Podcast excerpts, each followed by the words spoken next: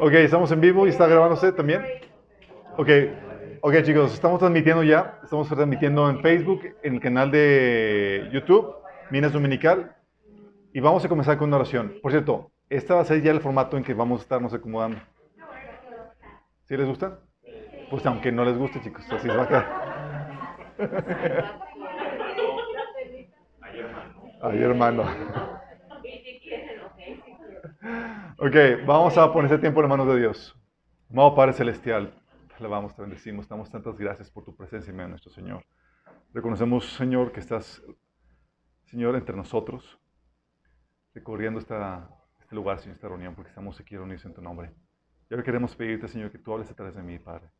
Que tú levantes nuestros espíritus, que tú des nuevo aliento, Señor, para que podamos correr, Señor, este sprint final que queda, Señor. Queremos estar listos para recibirte como tú lo mereces, Padre. Señor, habla través de mí, Señor, cubre cualquier deficiencia y también que la palabra se quede sembrada en nuestros corazones, que el enemigo no la robe, Señor, que produzca mucho fruto, fruto que no se ahogue, sino que, Señor, fruto que, que te glorifique, Señor, que demuestre que somos tus discípulos. Te lo pedimos en el nombre de Jesús. Ok, chicos. Déjame poner el cronómetro. Es más para el despiste. ok, chicos, vamos a ver el tema, es el que venciere. Algunos me habían preguntado qué tema íbamos a ver hoy les había dicho que íbamos a ver el tema de, sectas. ¿Cómo definir? Ups, no me dices que le moví algo aquí.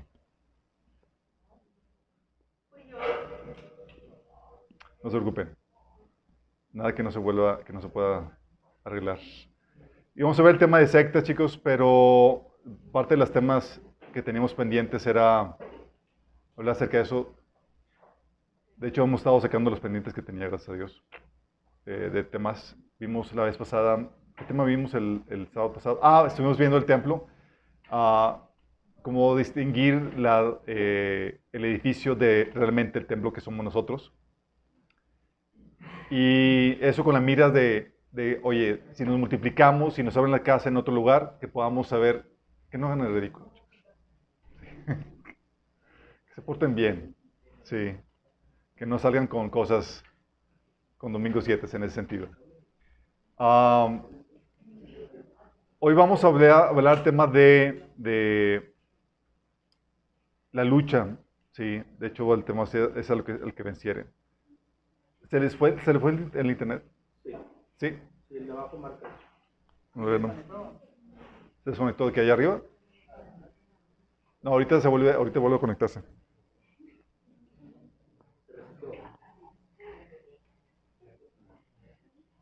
Ok, lo importante es que está grabando allá arriba. Ya está, ya rezó. Solo es que en más mínimo detalle, aquí se corta la transmisión. Nadie respire. Ya regresó el internet. Ya regresó el internet, chicos.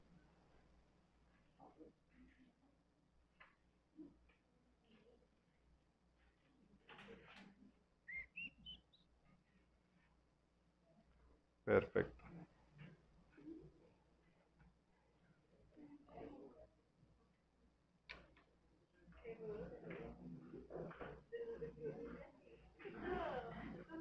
Excelente. Transmitir.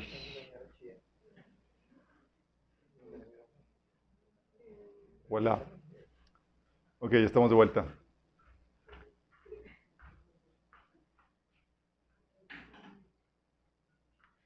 Les comentaba que íbamos a hablar, hablar otro tema, el tema de sectas, cómo seguir una secta. No voy a ser que caigas en una si te cambias de, iglesia. Cómo saber que no somos una. Solo vamos a ver la, la, próxima semana, Dios mediante, si es que no cambiamos los temas otra vez. Ah, pensamos que era una secta. Bueno, por eso vamos a hablar acerca de eso. vamos a hablar acerca de eso, chicos. Sí. No, no somos una secta. somos selecta, no la secta. Viene ahí, denle un cheto, por favor. A ver. Pero vamos a hablar el día de hoy acerca de, la, de, de, la, de las guerras del cristiano, de las batallas del creyente, chicos. No sé si han estado conscientes, pero la lucha se ha arreciado. ¿Quién la ha sentido?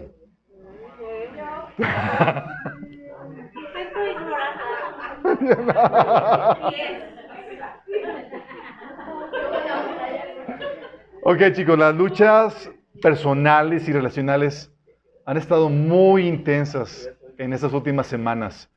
Um, las luchas contra tu propia carne, las luchas con perturbación espiritual, luchas de ataque o conflicto con personas espirituales, la tentación a ceder a tus impulsos eh, eh, pecaminosos.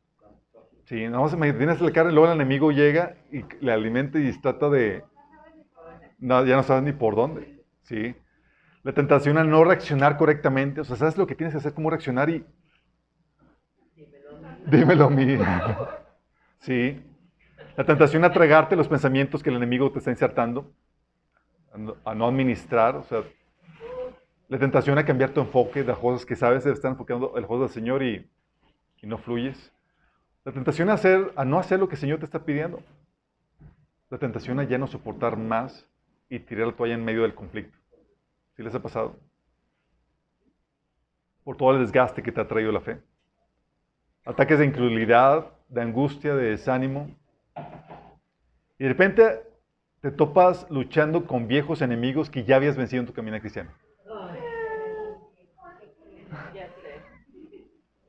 ¿Sí les ha pasado? Dices, esto ya lo había vencido. Resucitó. De hecho, me recordó mucho un sueño que tuvo Luis acerca de, mí, de que, íbamos eh, en, un, en, un, pasillo aquí muy elegante, como que palacio, ya rumbo a la premiación, y yo iba me cogiendo así como por la guerra, y de repente aparece un gigante, así como que ya rumbo a, a la premiación, un gigante más que vencer. Y también el gigante medio herido por como que un viejo eh, enemigo de guerra que no... Exactamente, un Thanos. y le quitamos la cabeza, le quité la cabeza. Ah, sí, sí Thanos.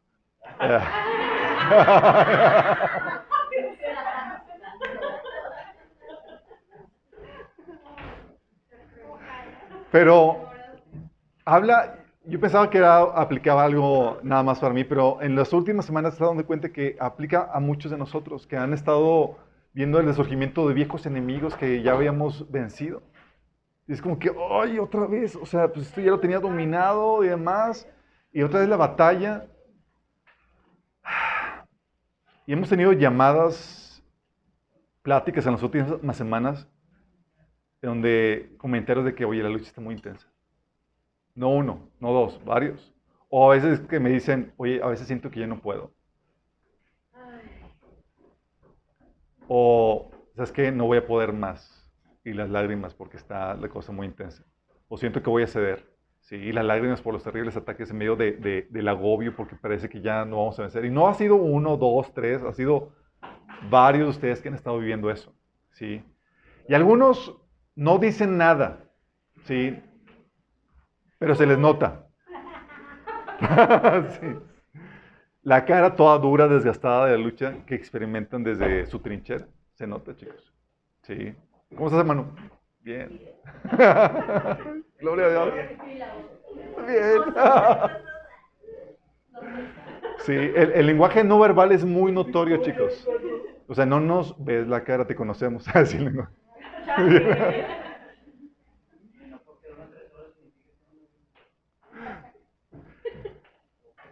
Lo, lo, que, ante esta situación, chicos, lo que sentimos y discernimos es que estamos en la recta final y la guerra está reciendo. No sé si se han dado cuenta, pero las cosas están preparándose en el mundo para, para nuestra partida, para el surgimiento del anticristo. Todo va a un paso agigantado. O sea, a mí ya me dan nervios ver la noticia, chicos. O sea, le digo a mi esposa, oye, este canal que no es cristiano ni nada, o sea, parece que ya es Las Moments en Señor. O sea, ya cerramos nuestro programa. Pero luego recuerdo que no hacen el análisis profético, entonces, bueno, seguimos con él. Pero está muy impresionante cómo va el avance todo para la formación del, del orden mundial que va a dar pie al anticristo y está todo avanzado, avanzando de una forma impresionante. Y ante esta situación, o sea, el enemigo, Satanás, tiene poco tiempo para lograr destruirte. Como saben que ya nos vamos, el margen de maniobrabilidad para hacer que te quedes, para destruirte, es poco. El enemigo quiere hacer hasta lo imposible para descalificarte y para eliminarte de la competencia. Entonces tiene sentido que la lucha sea recia. ¿Sí? Y está haciendo lo imposible antes de que tu destino eterno quede sellado. Porque mientras que estamos aquí, mientras que no lleguemos al final, tenemos que cuidar nuestra salvación. ¿Sí? Entonces, como todavía no está definido a nuestros ojos, aunque a los ojos de Dios ya está todo definido, el enemigo está, quiere hacer hasta lo posible por, por destruirte antes de que tu destino eterno quede sellado. El enemigo quiere tu cabeza en su anaquel de trofeo, chicos. Aquí está. Sí. Quiere tu cabeza. Pues, y para eso va a pelear hasta el final para lograrlo, chicos. Porque si no gana, Dios es el que va a poner la cabeza del enemigo bajo tus pies. Dice Romanos 16, 20 que muy pronto el Dios de paz aplastará a Satanás bajo los pies de ustedes. Entonces, una, para el enemigo es una guerra campal porque es o logro destruirlo o él me va a destruir a mí. Y no hay lugar a tregua.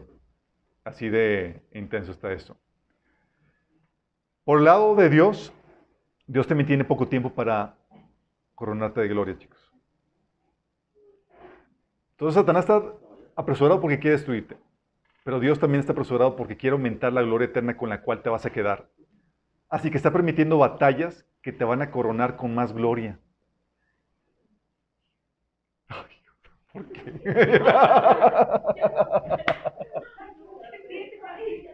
Qué grueso, ¿no? Algunos dicen, ¿por qué el Señor está tan acelerado con esto y demás? Y la razón es porque, porque el, los procesos que estás actuando, las batallas que estás teniendo, si van a terminar el nivel de gloria que vas a tener por la eternidad. O sea, es, es decisivo lo que estás viviendo ahorita decisivo. Por eso Pablo decía en 2 Corintios 4, del 16 al 17, por tanto, no, no nos desanimamos, al contrario, aunque, vemos, aunque por fuera nos vamos desgastando, por dentro nos vamos renovando día tras día. Pues los sufrimientos ligeros y efímeros que ahora padecemos producen una gloria eterna que vale muchísimo más que todo sufrimiento. Así que no nos fijamos en lo visible, sino en lo invisible, ya que lo que se ve es pasajero, mientras que lo que no se ve es eterno. Fíjate cómo está hablando que estas platicando con una hermana, le decía, decía, es que la tribulación está muy intensa. Dice, pues Pablo dice que son ligeros y efímeros los sufrimientos. y se pone a llorar, dice, ligeros. Porque parecieran bien pesados y parece que van a durar para siempre. Y no se ven ni ligeros ni efímeros. Pero es la realidad, son así. Entonces, claro por fe. Sí. Entonces, dice este, también Pedro, que entonces su fe al permanecer firme en tantas pruebas les traerá mucha alabanza, gloria y honra el día que Jesucristo sea revelado a todo el mundo. Y el Señor lo que está haciendo, está permitiendo que recibas mucha alabanza, gloria y honra por medio de todas estas pruebas, luchas que estás teniendo. Dios, Dios no quiere que llegues de panzazo y como que nada más con la salvación. Dios quiere darte una posición eterna de gloria, esplendor y autoridad. Y para eso está permitiendo un montón de cosas en tu vida. ¿sí? Es como que ya el, examen final, no sé si les tocó en la, en, la, en la, carrera, en la universidad, los trabajos finales. ¿Qué tal la friega? Era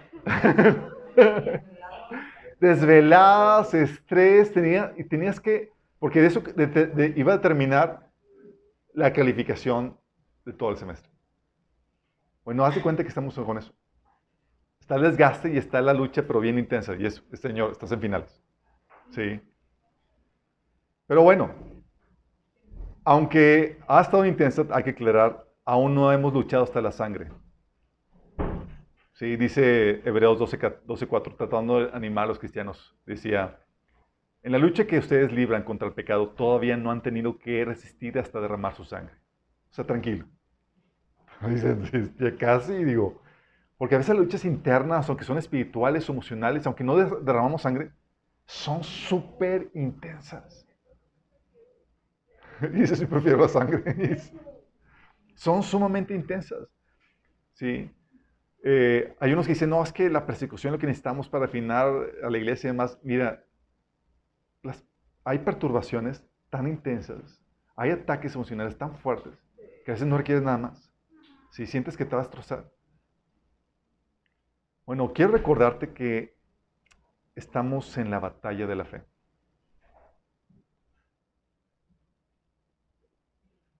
Estamos en la batalla de la fe. Dice la Biblia en 1 Timoteo 6, del 11 al 14, dice Pablo a Timoteo, tú en cambio, hombre de Dios, huye de todo eso y esmérate en seguir la justicia, la piedad, la fe, el amor, y la constancia y la humildad. Pelea la buena batalla de la fe. Haz tuya la vida eterna a la que fuiste llamado y para la cual hiciste aquella admirable declaración de fe delante de muchos testigos. Fíjate esto, cómo está hablando. Dice, le dice Pablo a Timoteo, pelea la batalla de la fe. ¿Cómo que la batalla de la fe? Sí, porque el enemigo va a hacer hasta lo imposible para tratar de destruirte. Ahorita vamos a ver en qué aspectos. Pero dices, oye, pues yo estoy ahorita en un periodo de refrigerio, de descanso, porque hay, gracias a Dios, periodos de refrigerio y descanso. ¿Sí les ha tocado? Oren por mí, yo quiero, quiero una semana.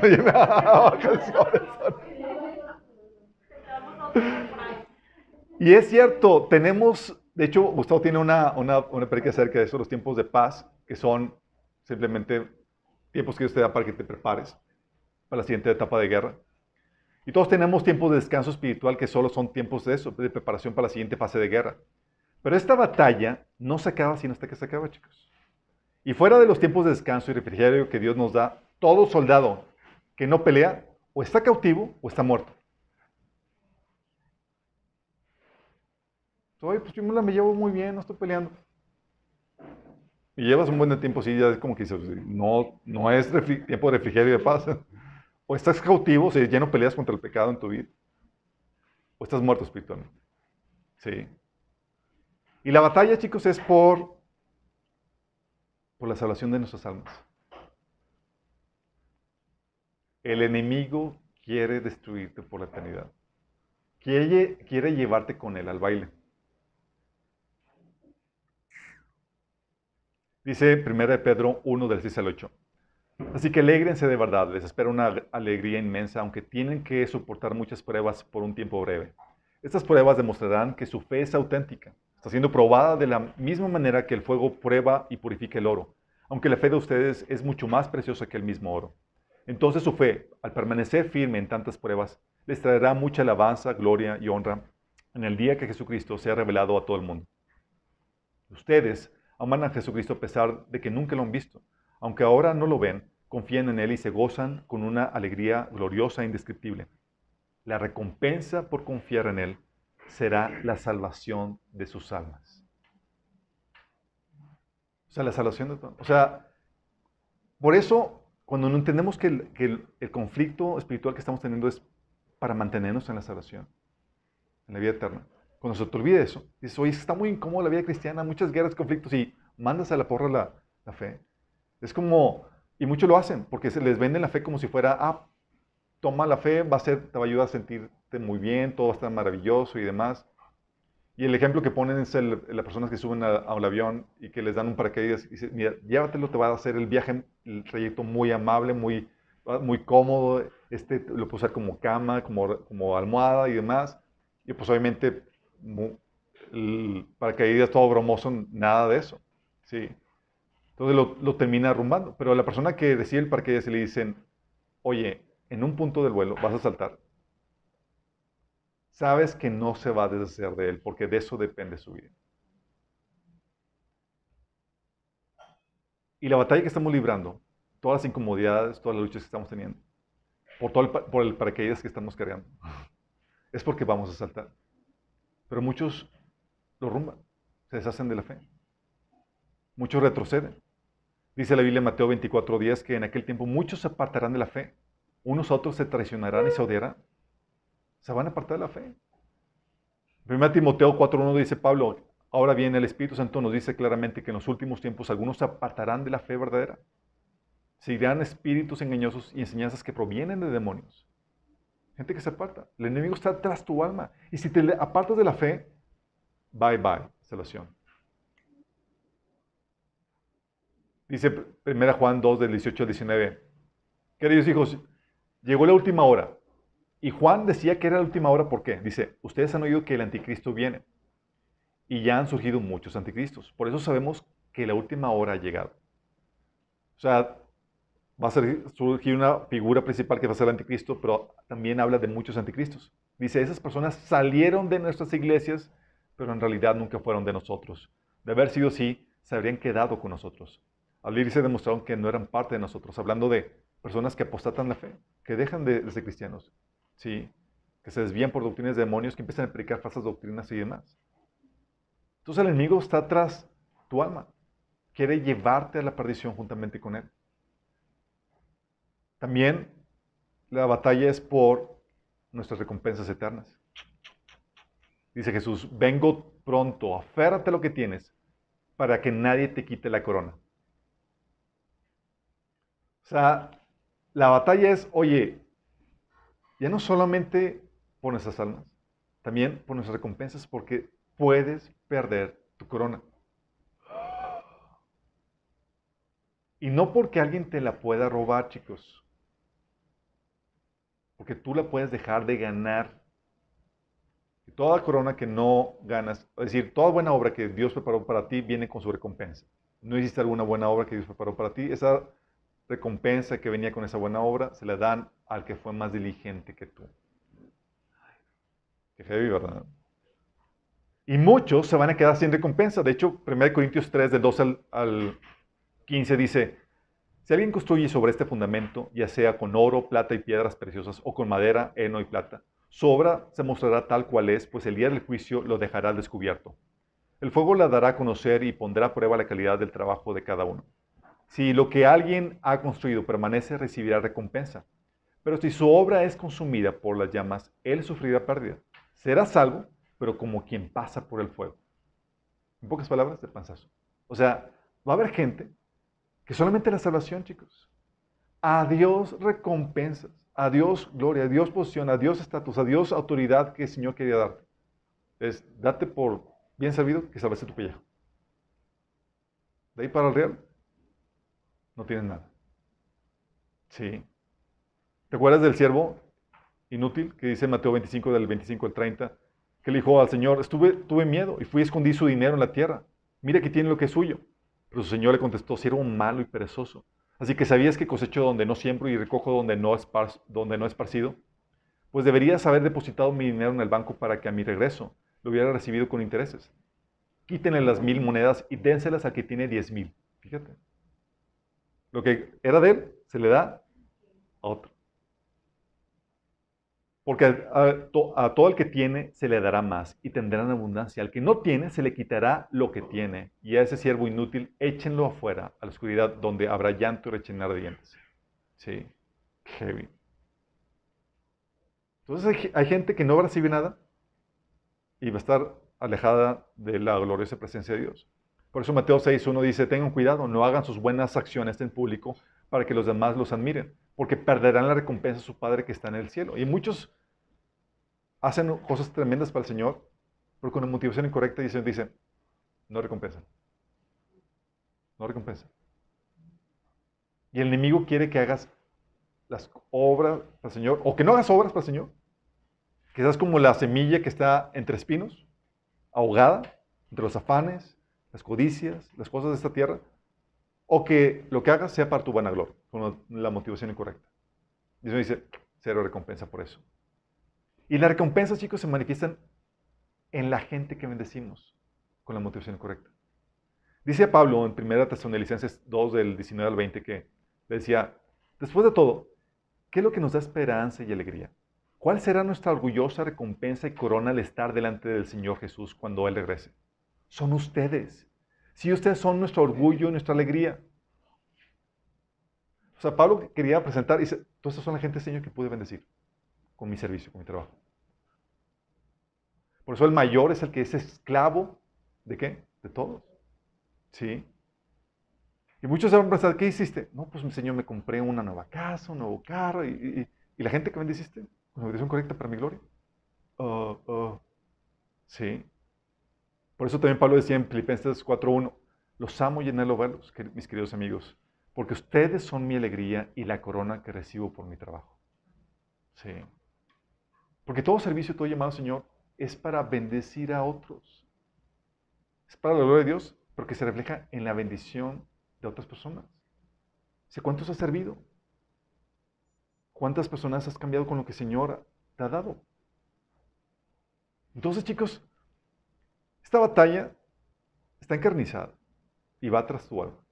Va a ser lo posible. El enemigo apuesta a que, mira, logro hacer que se quede y que su alma se destruya. Ese enemigo apuesta. Yo apuesto que esa batalla va a ser para mayor gloria. y tú vas, Señor. Tienes mucho fe en mí, Señor. Estamos en el examen final.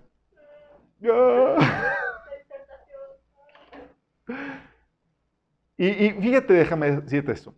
No se trata para muchos de que no sepan qué hacer. No, es nuestro caso como iglesia, chicos. Si algo que el Señor nos ha dado como iglesia es instrucción de saber cómo librar la batalla. O sea, no, estamos en el estatus de que estamos en la guerra y estamos todos ahí perdidos en, no, ya se nos dio una instrucción y es, oh, es tiempo del examen. ¿Sí? Se trata si aplicas o no lo que sabes. Si usas o no lo que aprendiste. ¿Te ha pasado? Las verdad ya sé lo que tengo que hacer, pero no lo quiero hacer. O que se te olvida aplicarlo. Porque si no tú no sabes, bueno, si no sabes, no hablaremos de ti en esta ocasión. Ese es un tema para, otro, para otra ocasión. Porque lo primero que tienes que hacer es conocer los recursos que Dios te ha dado para poder vencer, o por lo menos saber dónde conseguirlos. Y ustedes saben, y Dios les ha dado los recursos, nos ha dado los recursos para poder vencer la batalla. Y muchos han estado teniendo esas victorias, pero esas victorias implican luchas. ¿Sí? Dices, antes no tenía luchas hasta que empecé a recibir este conocimiento. Pues sí, eras cautivo. ¿Sí? El soldado cautivo no está peleando. Ahora, el que está conquistando su victoria está en una lucha desalmada para poder conquistar para el Señor. Bueno, este es el examen final, chicos. Pero venir al Señor es, el Señor quiere que te gradúes con 10. El enemigo está posando, me lo llevo. El Señor, me lo glorifico.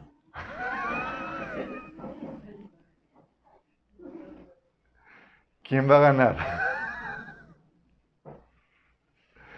Mira, quiero recordarte que Dios está buscando solo los vencedores. ¿verdad? Quiere quedarse el Señor solo con los mejores. Amén. Amén,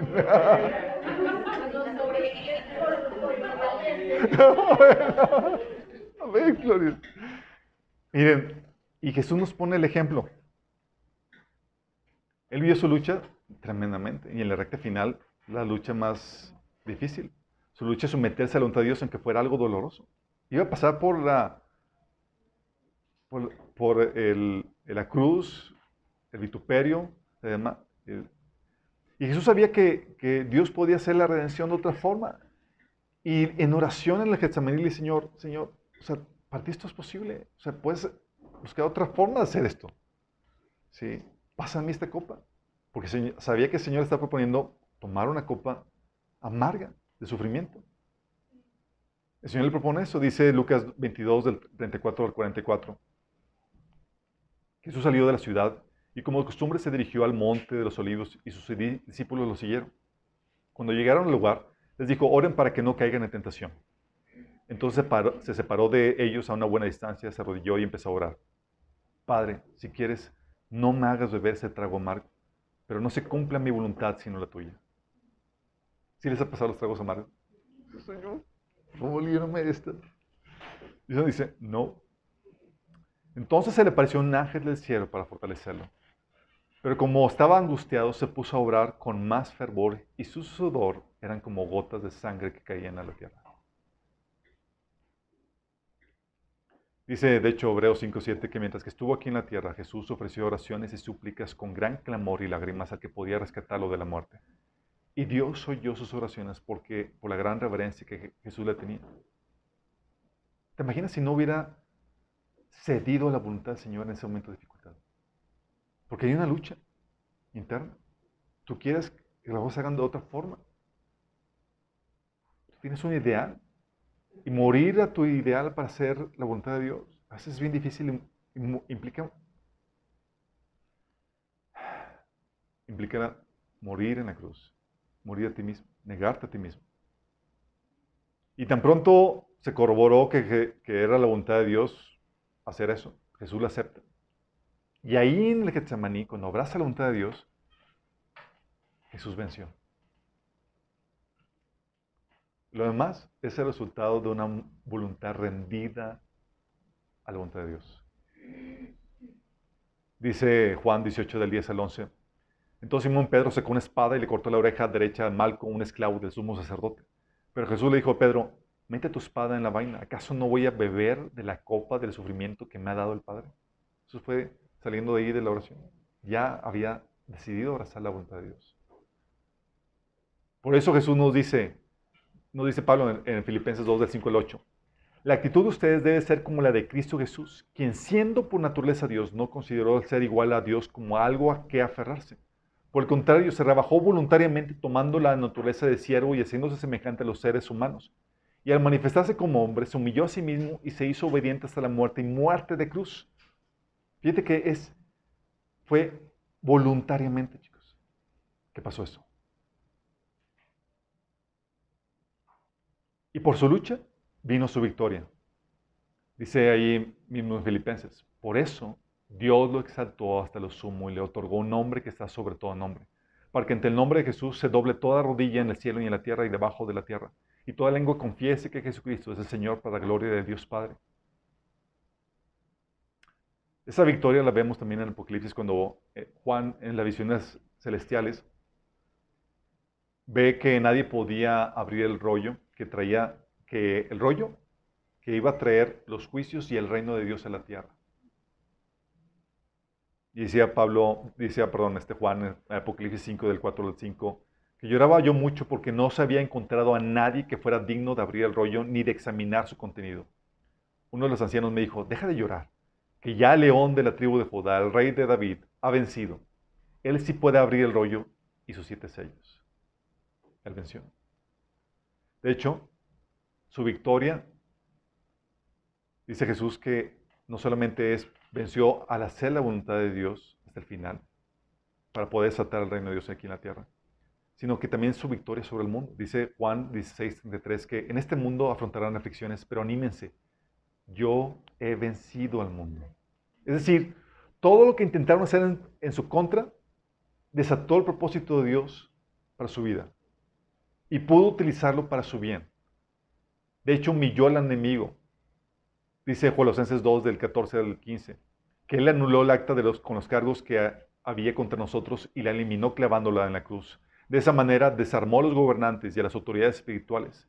Los avergonzó públicamente con su victoria sobre ellos en la cruz. So, todo lo que ellos quisieron hacer contra él se revirtió. Sí, Jesús destruyó al enemigo, todo lo que quiso hacer el enemigo en su contra, lo resultó para su bien, y no permitió que lo que le hicieran, lo que, lo hicieron amargar a su corazón. Ahí en la cruz, Jesús dijo, Padre, perdónalos porque no saben lo que hacen. Salió victorioso, chicos. No dejó que lo que el mundo hizo en su contra lo amargara. Y lo que el enemigo quiso hacer en su contra, lo utilizó para aceptar su propósito. ¿Cuál fue su secreto, chicos?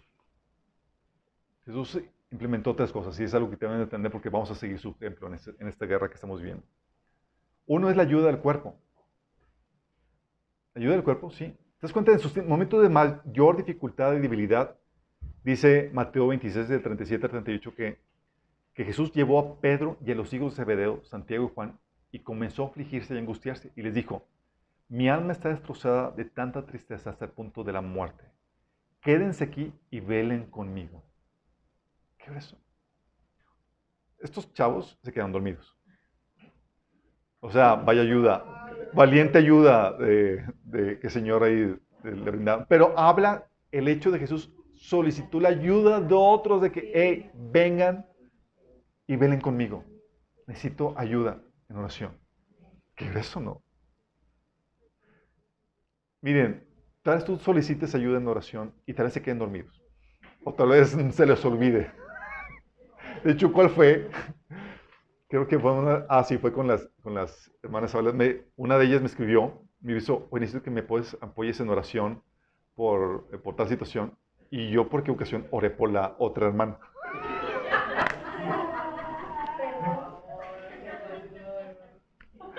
Entonces...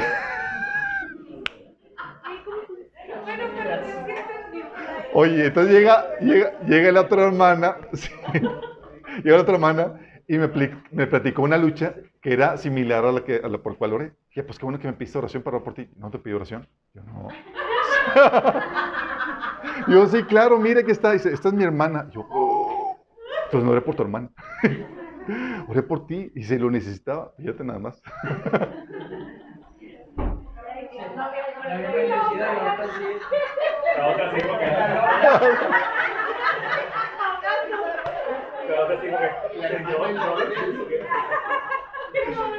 Pero fíjense, cómo aunque el ser humano pueda fallar, Dios llega. Sí. Pero eso no quita que Señor, oye, no sé por decir que, ¿para qué los invito? Que vos van a quedar dormidos o bola de flojos. No. Nos enseña la importancia de pedir ayuda. Sí. Jesús pidiendo ayuda. Sí. De hecho, Pablo también en Romanos 15, 30 dice, les ruego, hermanos, nuestros, hermanos, por, eh, les ruego, hermanos, por nuestro Señor Jesucristo y por, por el amor del Espíritu, que se unan conmigo en esta lucha y que oren a Dios por mí. O sea, el gran Pablo, solicitando, eh, en esta lucha, chicos, ayúdenme. Sí. Hebreos 10 del 24 al 25 habla acerca de la importancia del, cuerpo de Cristo. Dice que debemos de procurarnos los unos a los otros a fin de estimularnos al amor y a las buenas obras. Que no dejemos de congregarnos como acostumbran algunos, sino que nos animemos a unos a otros como yo son ahora que vemos que aquel día se acerca. Y nos ayudamos mutuamente cuando nos oramos unos por otros, cuando nos damos esa palabra de aliento. ¿Cuántas veces no ha, ha pasado, chicos, que estás a punto de tirar la toalla, de colapsar, y el Señor envía a alguien y te da la palabra de ánimo que necesitas. La palabra de ánimo o que ora por ti te ayuda a levantar, a salir del bache en el que estás. Se requiere el cuerpo. Y Jesús reconocía eso, por eso solicitó ayuda. Eh, chicos, vengan. Mi alma está angustiada hasta la, hasta la muerte. Velen conmigo. Sí. Entonces Jesús utilizó la gracia, la ayuda del cuerpo, pero también utilizó la gracia y la fortaleza que viene de Dios. Dice ahí cuando estaba, cuando estaba orando en el Getsemaní, en Lucas 22, que, que, empezó a orar diciendo, Padre, si quieres, no me hagas beber este trago amargo, pero que se, no se cumpla mi voluntad sino la tuya. Y dice en el versículo 43, entonces se, se le apareció un ángel del cielo para fortalecerlo. Cuando ya Jesús está a punto de colapsar, llega el Señor y lo fortalece como con Elías. también le dice, Señor, ya, quitan, no soy mejor que mis antepasados, quítame la vida. del Señor le dice, tú que necesitas es una torta, órale. Y le dormí.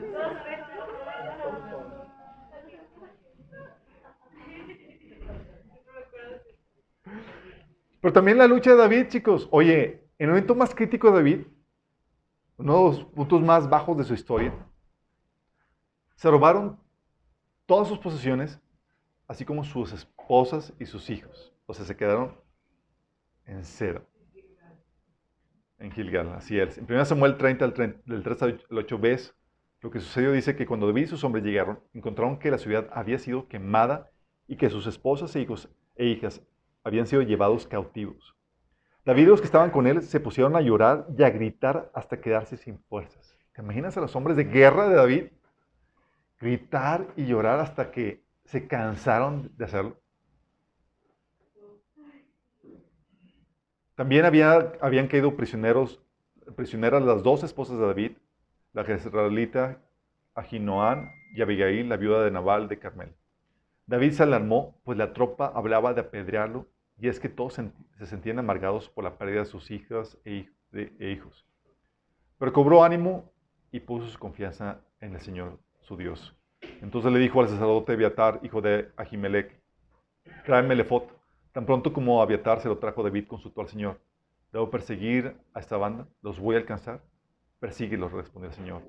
Vas a alcanzarlos y rescatarás a los cautivos. Fíjate lo ves. Momento de mayor crisis donde, oye, ya están, no solamente te quedaste sin nada. Hablan todos de quitarte la vida por lo amargado y los desechos que están por la pérdida de sus familiares. Y Señor fortalece a David la palabra de ánimo y consuelo. Dice, vas a vencer y vas a rescatar a todos. Señor viene a fortalecerlos, te da la gracia. Pablo, en medio de su debilidad, en medio de su debilidad decía en 2 Corintios 12, del 8 al 12, que en tres ocasiones distintas le supliqué al Señor que me quitara el aguijón que tenía. Cada vez Él me dijo, mi gracia es todo lo que necesitas, mi poder actúa mejor en la debilidad. Es increíble, a veces Dios tiene que llevarte a ese punto de debilidad para que se active el poder de Dios. ¿Por qué tiene que ser así? Porque si no es así, te envaneces, piensas que fuiste tú.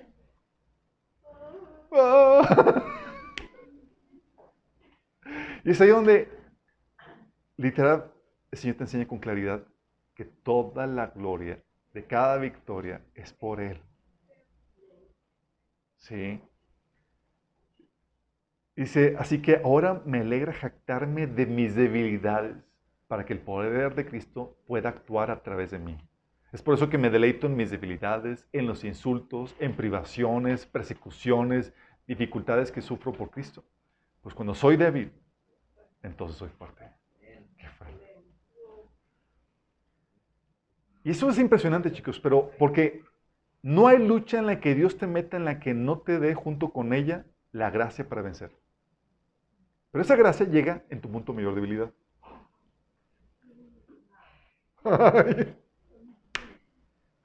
Dice, Señor, ya estoy a punto de colapsar. Y el Señor, ah, órale, llega. y es de cuando llega. Pero no te dejas solo. Parece que la, lucha está, o sea, dices que es más grande de lo que yo puedo lidiar. Dices, el Señor, de hecho, sí, pues estás, yo estoy contigo, no estás solo. Sí. Con Dios a tu lado tienes todo lo que necesitas. Tu confianza no está en ti, sino en Dios. No en que tienes lo que se requiere, pero en que Dios tiene lo que requieres para hacerte ganar. ¿Sí? Entonces, Jesús aquí, sabiendo que la lucha estaba más sobrepasada sus habilidades y capacidades naturales, acudió a pedir este poder sobrenatural en oración, en el Getsemaní. Sí, por eso el Señor mandó su ángel para fortalecerlo. Órale. En esta sprint final, parecía que Jesús ya iba a colapsar, pero el Señor lo fortaleció para que pudiera llevar a cabo la voluntad de Dios. Y la otra cosa que Jesús tenía es que ponía la mirada en la recompensa. La recompensa, dos tipos de recompensas. Uno se refiere a los galardones. Hebreos 12, del 2 al 3, dice que fijemos la mirada en Jesús, el iniciador y perfeccionador de nuestra fe, quien por el gozo que le esperaba soportó la cruz, menospreciando la vergüenza que ella significaba, y ahora está sentado en la derecha del trono de Dios. Y dice que por el gozo que le esperaba. Dice, así que pues consideren aquel que perseveró frente a tanta posición por parte de los pecadores para que no se cansen ni pierdan el ánimo. Jesús nos da el ejemplo. Pero nota aquí que dice que por el gozo que le esperaba soportó la cruz menospreciando la vergüenza que ello significaba. ¿Qué estaba visualizando, visualizando Jesús? La recompensa que iba a obtener. Sí. Sabía que se le iba a dar un nombre que sobre todo nombre. Sabía que el Señor lo iba a coronar de gloria y majestad. Pero no solamente veía el galardón, la recompensa que iba a recibir, sino también los frutos de lo que iba a conseguir por medio de su, esfuerzo. Isaías 53, 11 dice que cuando vea todo lo que, se logró mediante su angustia, quedará satisfecho. Y a causa de lo que sufrió, mi siervo justo hará posible que muchos sean contados entre los justos, porque él cargará con todos los pecados de ellos. Qué fuerte. ¿Sabes? En medio de la lucha, algo que nos ha mantenido mi esposa a mí, es visualizar, bueno, de soltero incluso. Soltero, el visualizar los frutos de tu llamado, de tu ministerio. Aquellas personas que tú has sido llamado a bendecir, tocar. Es lo que te va a ayudar a, levantarte de tus crisis. Un episodio, Señor me levantó de una crisis de depresión, porque el Señor me decía, me dijo, llegó un profeta y me dijo, lo que, lo estás sufriendo no se compara nada con lo, con lo, que Jesús sufrió por ti. Y si tú no te recuperas de esa crisis, Dios te va a pedir cuentas de todas aquellas personas a las cuales tú has sido llamado a, a tocar. No, pues con eso ya... a veces lo que necesitas es un peso de responsabilidad para salir de eso. Sí. Visualizar los frutos de tu llamado, tu ministerio, el tener una responsabilidad es lo que nos mantiene muchos en pie. A veces tenemos luchas, mi esposa y yo, además, entre, durante la semana, pero sabemos que tenemos que vencerlas porque vemos la responsabilidad en ustedes. Si, no estamos bien, vamos a afectarnos a todos, nos llevamos a todos de encuentro. De hecho, esa es la razón por la cual muchas mamás no se han suicidado, chicos. Hay mamás que tienen, eh, señores que tienen conflictos matrimoniales con su esposo y demás, de, así de crisis, y nos ha tocado ministrar a personas, a, a señoras así, y, decía que, o sea, quería suicidarse a todo, eh, varias veces, pero lo único que lo, lo, lo refrenaba era sus hijos pequeños. La responsabilidad que tenía. Sí. Y es lo que muchos lo que pasa que muchos de nosotros nos mantenemos al pie del cañón asegurando victorias, pues si no vencemos, muchos otros van a ser afectados y los hemos visualizado. Te dices, pues yo no veo quién, con los ojos de la fe, tú sabes que tu llamado va a afectar a otros. De tu éxito va, viene el depende el bienestar de otras personas. No más imagínate. Tal vez tú no estás consciente, pero sí es. O vez ya, esto los, ya lo estás ejerciendo y los ves.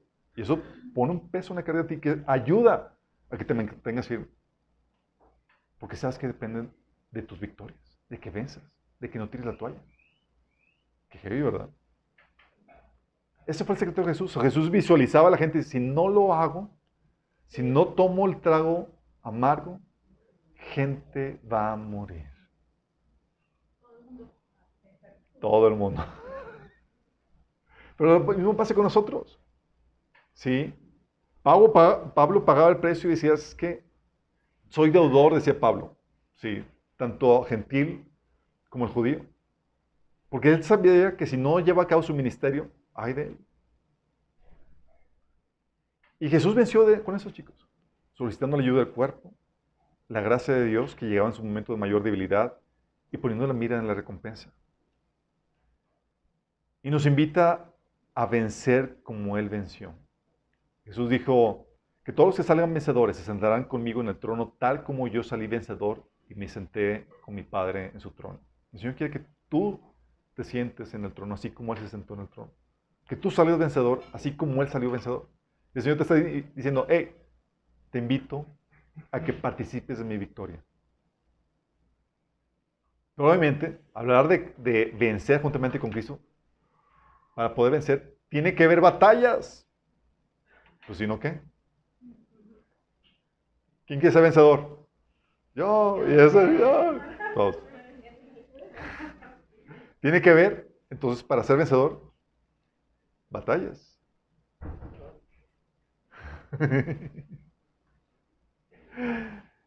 y cada cristiano, cada iglesia tiene una lucha, una, batalla que vencer. Tú lees la Biblia en las cartas que Jesús envió a las iglesias de Apocalipsis, siete cartas que envió, que dictó a Pablo, digo a este Juan. Y Jesús en todas ellas le dice al que venciere. Terminaba la carta con al que venciere. ¿Por qué? Porque cada iglesia tenía una lucha que vencer. Todas tenían una lucha, chicos. La iglesia de Éfeso, su lucha, tenía que recuperar su primer amor, el cual había perdido. Esa su lucha es, ¡ay, cómo me restaura mi corazón a volverme a enamorar a Dios! Ya que en el activismo. O sea, retomar mis tiempos con Dios en medio del activismo y las necesidades imperantes de la iglesia, el ministerio, el trabajo y demás. ¿Cómo ahora vuelvo a enfocar mi corazón a Dios? buscar la presencia de Dios, luchar por encontrar mis tiempos de refrigerio en su presencia, mis tiempos devocionales, recuperar el enfoque. Esto es una batalla, chicos. ¿Cuántos de quién no han peleado por eso? Sí. Es una lucha eso tremenda. Y su palabra de ánimo. Si vences en esa lucha, a todos los que salgan vencedores les daré del fruto de la vida que está en el paraíso de Dios. Esmirna, Tenía que ser valiente y soportar sin negar la fe la persecución y oposición que se había levantado contra ella, incluso hasta la muerte. Esa era la lucha. No niegues al Señor. Mantente firme en la lucha. No claudiques en medio de la posición, en medio de la guerra. Tienes que soportar insultos, injurias, traiciones, injusticias, los despojos que sufrimos por causa de la fe. Tiene que sufrir la posición de sus seres queridos o que respetamos. Sufrir el rechazo. A veces sentimos solos, desanimados, a punto de ir a la toalla porque nos sentimos solos contra el mundo por la fe que hemos abrazado. Toda una lucha, chicos, mantener la fe así. Pero las palabras de ánimo a los que venzan en esa lucha, los que salgan vencedores, no sufrirán daño de la segunda muerte. Apocalipsis 2.11. Pérgamo, su lucha. La iglesia de Pérgamo había profanado el templo, la iglesia, tolerando falsos maestros que inducían a la idolatría, es decir, al ocultismo y a la inmoralidad sexual. Pérgamo tenía que luchar para recuperar la santidad y la sana doctrina. Es toda una lucha, chicos. Vencer tu ignorancia para discernir las falsas enseñanzas que, los, que te desvían a prácticas ocultistas o inmorales. Vencer la flojera, la apatía para salir de tu ignorancia. ¿A poco no es toda una lucha avanzar en, en el discipulado? No, lo ves, ay, esto dura una hora 40 minutos. Ah, estos son 28 sesiones.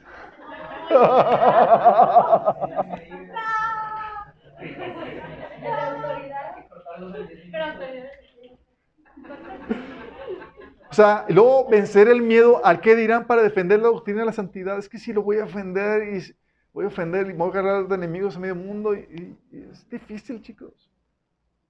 Me estaba dando un estudio, estas semanas estamos dando un estudio, y, oye, estamos hablando de, la travesía de la iglesia y menciono de las, de desviaciones de eclesiásticas y menciono algunos ejemplos de la ciudad. No, hombre, se me pusieron. Sí, porque a veces valoramos más la reputación que dirán que la verdad de la palabra de Dios. Sí. Y sus palabras de ánimo para los que venzan en esta lucha. Apocalipsis 2, 17. A todos los que salen vencedores les daré del maná que ha sido escondido en el cielo. Y le daré a cada uno una piedra blanca y en la piedra que está grabada estará grabado un nuevo nombre que nadie comprende aparte de aquel que lo recibe. Un nuevo nombre, chicos. Pues a mí me gusta el mío. No, no, no, un nuevo nombre. Yo quiero otro. Acuérdate que ese nuevo nombre es el, certificado oficial que eres el Hijo de Dios, porque acuérdate que el Padre es el que le pone el nombre a su Hijo. Y es ya, Señor, eres, o así, de forma oficial, certificado. Ella Va a ser como tu acta de nacimiento. Sí. Oye, la iglesia te atira. Su lucha miembros de la iglesia, una tal Jezabel, que seducían a miembros, a siervos de Dios, a la inmoralidad sexual y a la idolatría, al ocultismo. Miembros de la iglesia seduciendo al pecado unos a otros. La lucha, vencer la seducción al pecado. Esta chica lo seducía, ¿sí? Con inmoralidad sexual. Con el placer sexual seducía a los hijos de Dios. Vencer, por ejemplo, en el área sexual, sin complejo. ¿Negarte el placer para vivir vidas que agradan al Señor? Sí, es toda una lucha. Prepararte, pararte firme contra tu naturaleza pecaminosa para defender la verdad, aún la sana doctrina. Es toda una lucha, chicos. Luchar contra ti mismo para no torcer las escrituras a tu conveniencia, porque a veces, porque estás comprometido emocionalmente o, sexualmente con alguien, quieres justificar el pecado. Es que tal vez esto... Eh. Y las palabras de ánimo para los que vencen, a todos los que salgan vencedores, me obedezcan hasta el final, les daré autoridad sobre todas las naciones. Gobernarán las naciones con vara de hierro y les harán pedazos como si fueran ollas de barro. Tendrán la misma autoridad que yo recibí de mi Padre y también les daré la estrella de la mañana. Apocalipsis 2 del 26 a 28. La iglesia de Sardis su lucha, chicos, su enfriamiento, su muerte espiritual por moldearse a este mundo.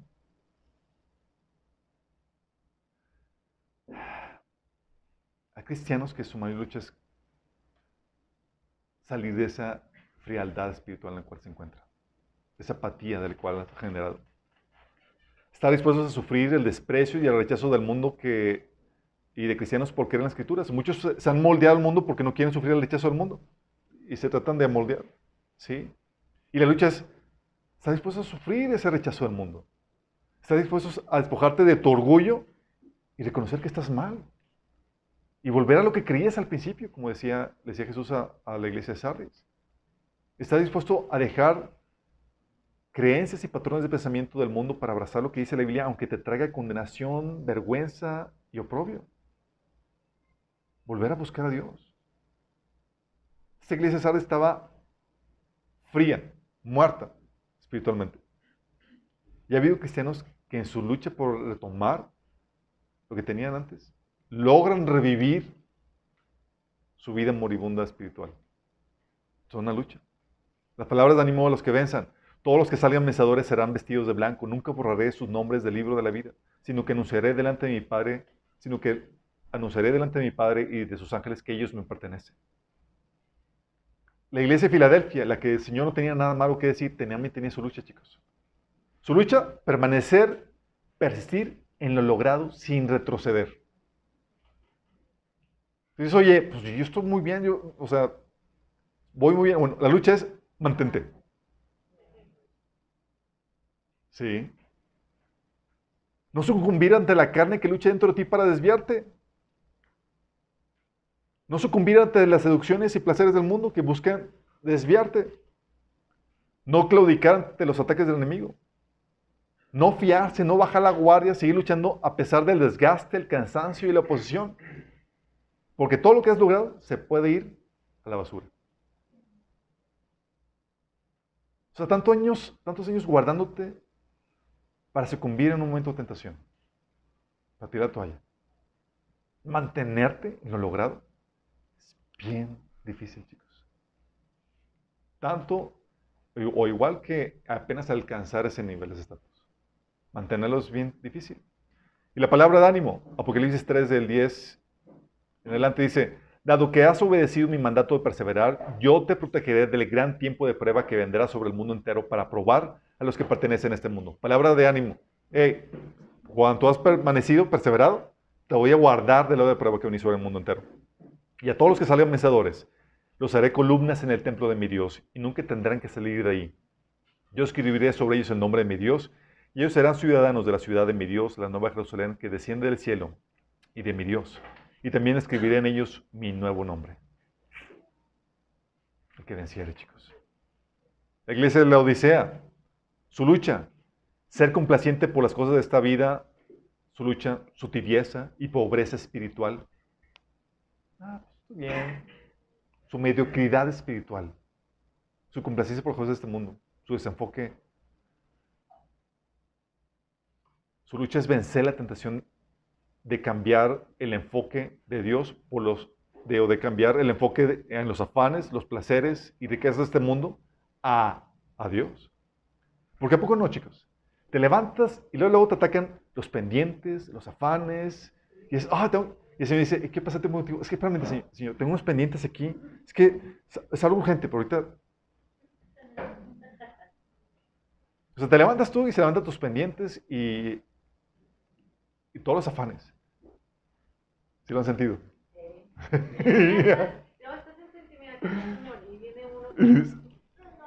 Estás ahí exactamente en tu medida con el Señor y te tratan de robar la atención de tu Señor.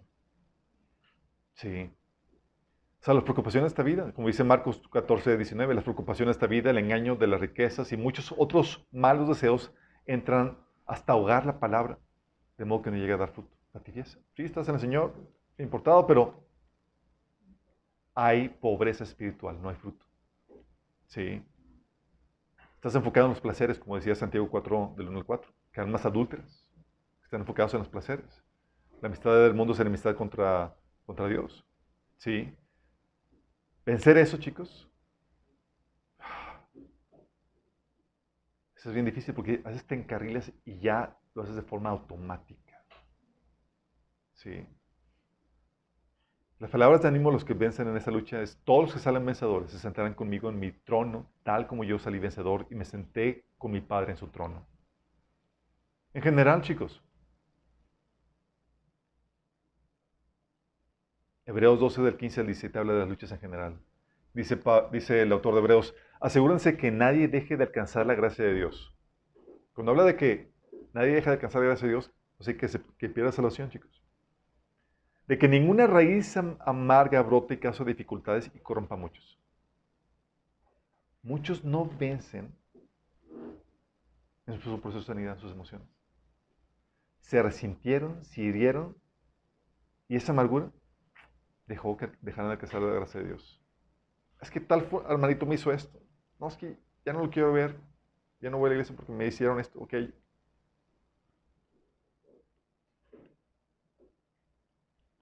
Y luego dice el versículo 6, y de que nadie sea inmoral ni profano como Esaú, que por un solo plato de comida vendió sus derechos de hijo mayor. Y eso se refiere a cuando vendes las glorias de Dios, Cristo, por los placeres presentes.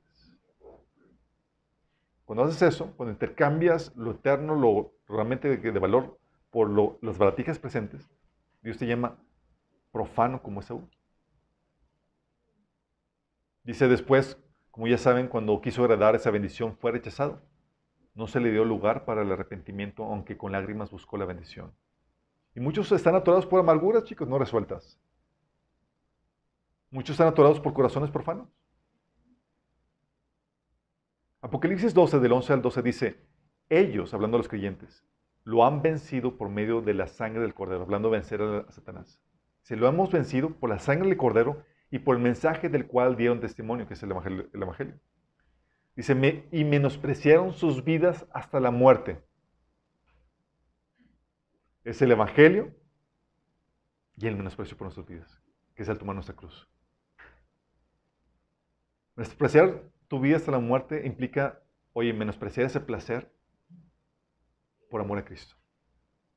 Implica menospreciar esa ofensa y amar más a Cristo. Implica menospreciar ese ideal de vida que tienes. ¿Sí? Y tomar esa copa amarga que el Señor te está dando. Por amor a Cristo. Menospreciar ese ideal implica el ideal del esposo perfecto que tú deseas, el ideal de la familia que tú deseas, de la situación económica, de la riqueza, de lo que tú quieras. A veces luchamos por nuestra mejor vida ahora, a costa de de la eterna.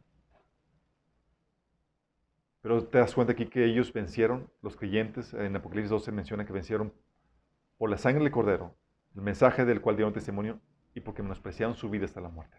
Por eso un requisito es, para seguir a Jesús, tomar la cruz.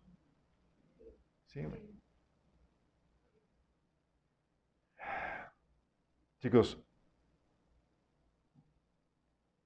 nuestras luchas que estamos viviendo son por Dios. Tus luchas victoriosas te otorgan coronas. Apocalipsis 3:11 dice, vengo pronto, aférrate lo que tienes para que nadie te quite tu corona. Entonces, oye, si venzo, me va a dar mi corona. ¿Vamos bien? Y esas coronas son las que ponemos delante de Dios en adoración. Dice Apocalipsis 4 del 10 al 11, los 24 ancianos, que son lo que representan a la iglesia, se postran delante de aquel que está sentado en el trono y adoran al que vive por los siglos de los siglos y echan sus coronas delante del trono, diciendo, Señor, digno eres de recibir la gloria, la honra, el poder, porque tú creaste todas las cosas y por tu voluntad existen y fueron creadas. Fíjate, tus victorias dan coronas con las cuales tú adoras al Señor.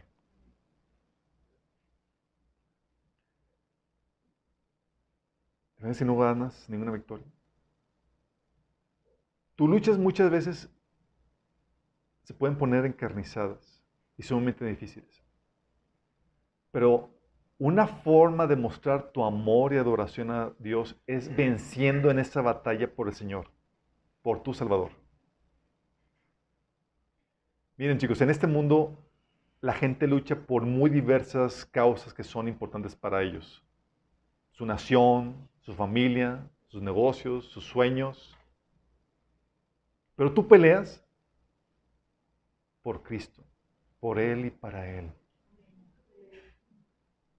El Señor te dice, yo soy digno de que pelees por mí. Tus luchas, todas las luchas que tenemos, Jesús es digno de ellas. Y tú debes responder, sí Señor, eres digno y no me daré por vencido sino hasta haber ganado esta batalla para ti. Fíjate en el medievo que estaban ahí, hacían las, competencias de luchas de, de, de, jinetes y ofrecían la, la, victoria a la damisela que estaba ahí. Señor, eso es para ti. Le decían a la damisela, Señor, es para usted. Uno, tu victoria es para el Señor, es para traer gloria al Señor. Porque tu, tu lucha es para poder hacer la, voluntad del Señor en medio de oposición, para persistir en, la, fe en medio de las situaciones difíciles. Es para el Señor. Como dice Pablo, por Él lo he perdido todo y lo tengo por estiércol a fin de ganar a Cristo. Al final, con tu victoria obtendrás a Cristo. Y cada lucha bien librada por amor a Dios se convierte en una corona de gloria que portarás por la eternidad una corona que hablará de tu amor y devoción por Dios. ¿Estás consciente? Van a ver, tu corona va a reflejar tus luchas. Las luchas que ganaste por amor a Cristo. Hay gente que no es una idea de mí. Pero el Señor está apostando a ti. Mira, no somos una iglesia normal.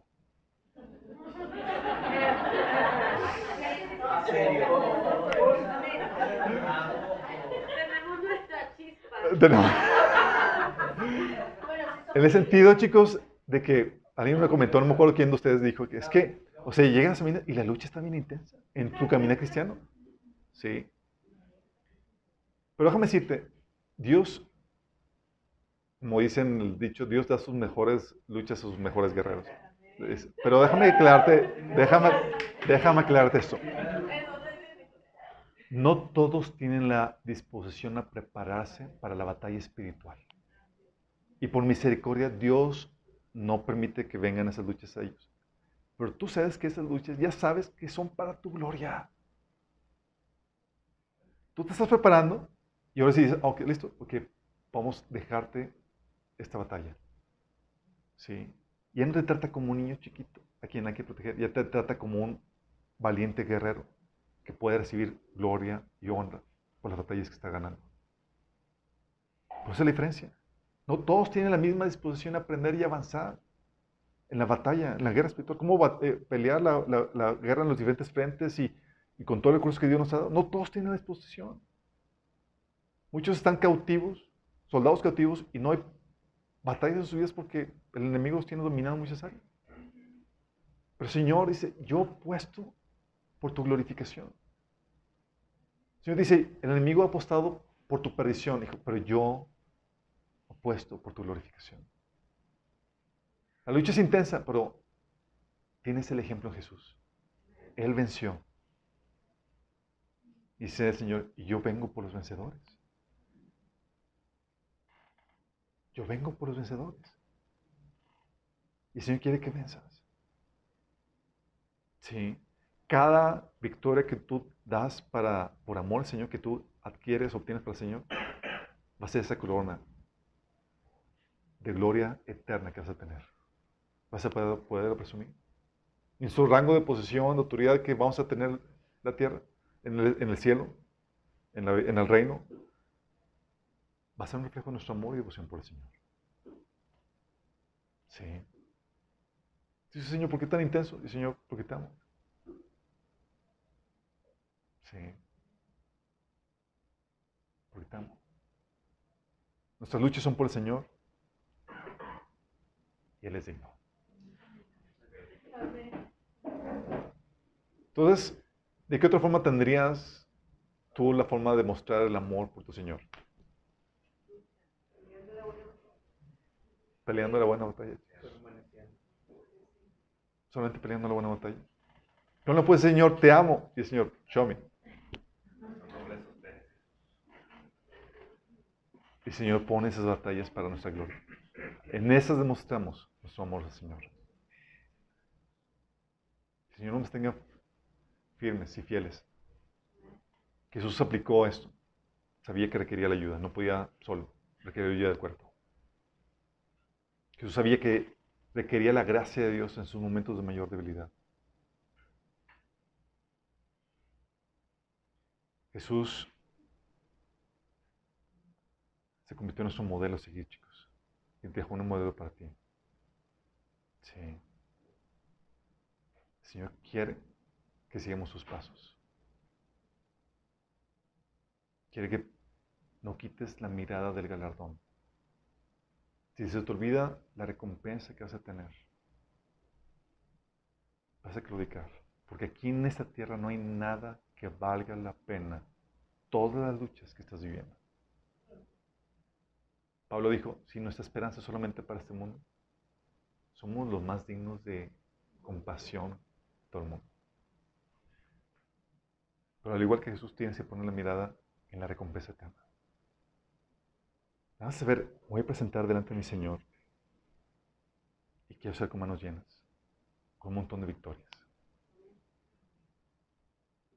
De esas victorias, chicos, dependen demasiadas cosas.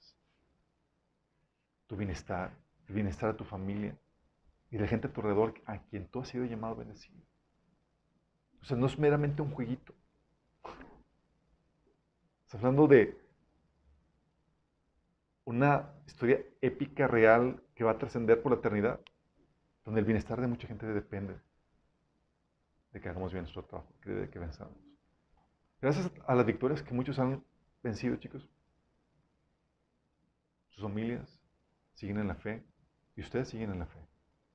Gracias a las victorias que han tenido, la iglesia no se ha dividido. Gracias a las luchas que han tenido y que han vencido, Personas descarriadas han regresado. Gente ha sido sana. Gente ha sido salva. Gracias a tus luchas que has vencido. No dejes de vencer. ¿La lucha ha estado muy intensa? Sí, no estás solo. Bienvenido al club.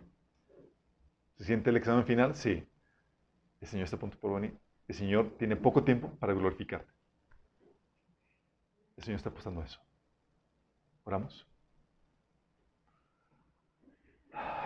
Amado Padre Celestial, oh Señor, ayúdanos, Señor, en estas luchas. Señor, las batallas que tenemos son demasiadas, Padre, y a veces nos agobian, Señor. A veces sentimos las ganas de tirar la toalla, Señor. Pero te invocamos, Señor, porque sabemos que no podremos vencer nuestras propias fuerzas. Así que no, que necesitamos de tu gracia, de tu poder para poder vencer, Señor. Señor, y conocemos nuestra debilidad, Señor. Te pedimos que nos ayudes, Señor, a vencer la carne, sus deseos pecaminosos que acechan contra nuestra alma, Señor. Que nos ayudes a vencer, Señor, el enemigo que a veces nos perturba, Señor, y nos fastidia la vida, Señor. Nos ayudes a vencer el mundo, que a veces se tente contra nosotros o trata de ganarnos para seducirnos, Señor.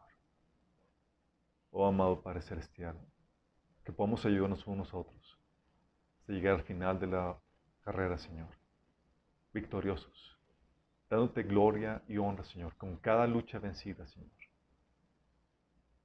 No permitas que dejemos algún soldado, Señor, herido en el camino, sin ser rescatado. No dejemos, no permita, Señor, que, que nos descuidemos los unos a los otros, sino al contrario, Señor, que nos animemos a que no haya ninguna raíz de amargura, Señor, que, que nos atore, Señor. Que no haya ningún corazón profano que se aparte de ti, Señor. Que podamos ser como esas iglesias, Señor. Que consiguen todo lo que tú prometiste, Señor, a los que vencen. Ayúdanos, Señor, en esta lucha. Te lo pedimos, Señor Jesús.